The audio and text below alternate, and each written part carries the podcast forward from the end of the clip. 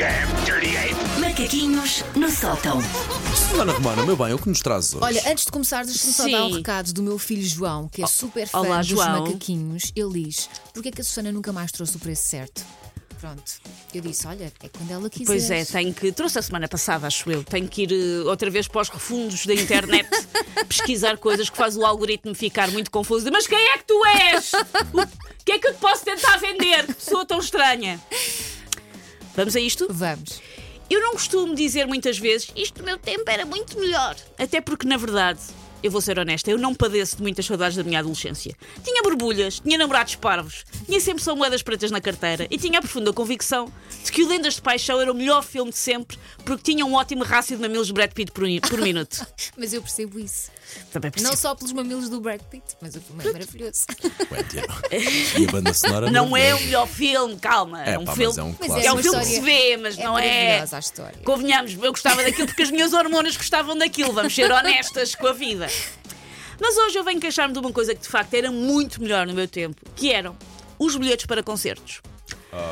Nos anos 90, os bilhetes de concertos eram objetos colecionáveis, mini obras de arte muito completas. Eram impressas num papel bom, resistente, ali, ali ao nível de um papiro. Tinham imagens coloridas em cartaz, do cartaz do concerto ou o logotipo da banda, às vezes até tinham um relevo, às vezes até tinham os dourados. Pa- pa- pratea- prateados. Há uns especificamente, já vamos pôr a música a tocar, é Sim. verde, preto e depois com o, com o logo da banda em prateado. E agora? Agora são todos iguais. Agora são todos iguais. Uh, Outra coisa que os bilhetes também tinham antes eram, uh, não sei se vocês se lembram disto, anedotas escritas na parte de trás, imiscuídas nas diretrizes sobre a abertura de portas e o que se podia ou não levar para dentro do recinto. Quem se dava o trabalho de ler isso, tinha lá anedotas no meio. Eram piadas simples, talvez um pouco áridas, tipo, como é que se chama um peixe que cai do décimo andar? Atum. Eram piadas deste género, mas ajudavam-nos a fazer felizes. não é? Sim. Ajudava a criar também um objeto completo, a fazer valer os cinco contos que estávamos a dar por ele. E depois do concerto dava para colar na parede do quarto, o que contribui para ser um bom investimento ali ao nível de uns certificados da Forra. Aliás, eu fui ao LX ver e há pessoas a venderem bilhetes antigos, mais caros, quase que Acredito, eles custaram na altura. acredito. Hoje em dia, o que é que sucede? Os bilhetes, como dizia a Elsa, são todos iguais, seja qual for o evento. São impressos na minuta da empresa que os vende e são geralmente todos verde alface ou todos brancos, com umas letras pretas Mas, banais. mas risquinhas azuis, eventualmente, Sim. não é?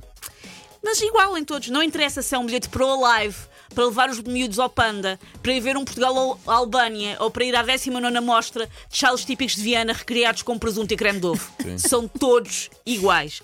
Hoje em dia, podemos dar 100 euros por um bilhete para um concerto e não ter direito nem a uma foto tipo passe do artista em questão, daquelas em que não se pode estar de óculos nem de chapéu nem a sorrir. Ah, já agora, para saudosistas dos bilhetes, como deve ser, vou falar à Ok. pessoa que acha que antes é que era bom, como deve ser. Ah, há um livro, eu nem sequer conheço o autor, mas é um livro do Henrique Almaro chamado Eu Estive Lá, que é um compêndio de bilhetes de concertos que existiram em Portugal. Olha, giro. E é bem giro o livro, por isso, para quem está saudosista, agora só é livro. Ah, o bilhete. é- Desculpa, havia o clássico de uma Sim. pessoa ia, comprava, guardava aquilo de forma imaculada, Sim. dobrar era uma sorte, tinha que se ter cuidado. E depois, quando acabava o concerto, Guardavas. nós guardávamos, como é que fazíamos? Aquelas coisas de cortiça. que Cortiça, tínhamos- E com exatamente. o pionés punha-se lá para nunca esquecer. Exatamente. Eu estive neste eu, concerto. tive, eu tinha imensos. E quando às vezes os amiguinhos iam lá à casa, viam os sítios onde nós já tínhamos ido, havia esse clássico.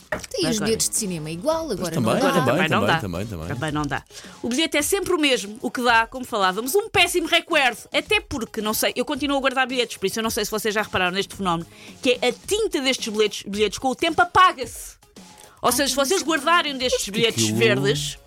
É feito é a mesma tinta que há, por exemplo, nos talões do multibanco. É se Sim. tu guardares e fores lá passado uns anos, o bilhete está em branco.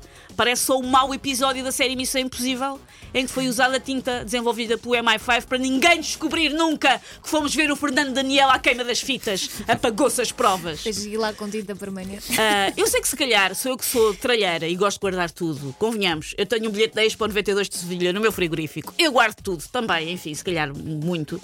Mas deixem-me voltar a ter bilhetes bonitos, porque para feio já basta o meu extrato de conta. Eu não preciso Sim. que aquilo que eu compro com o que resta nesse extrato de conta também seja feio. Mas a vantagem é que nesse extrato de conta também desaparece. Passado um tempo. Também desaparece, eu nunca vou saber. A verdade. Take your stinking paws off me, you damn dirty ape! Macaquinhos no sótão.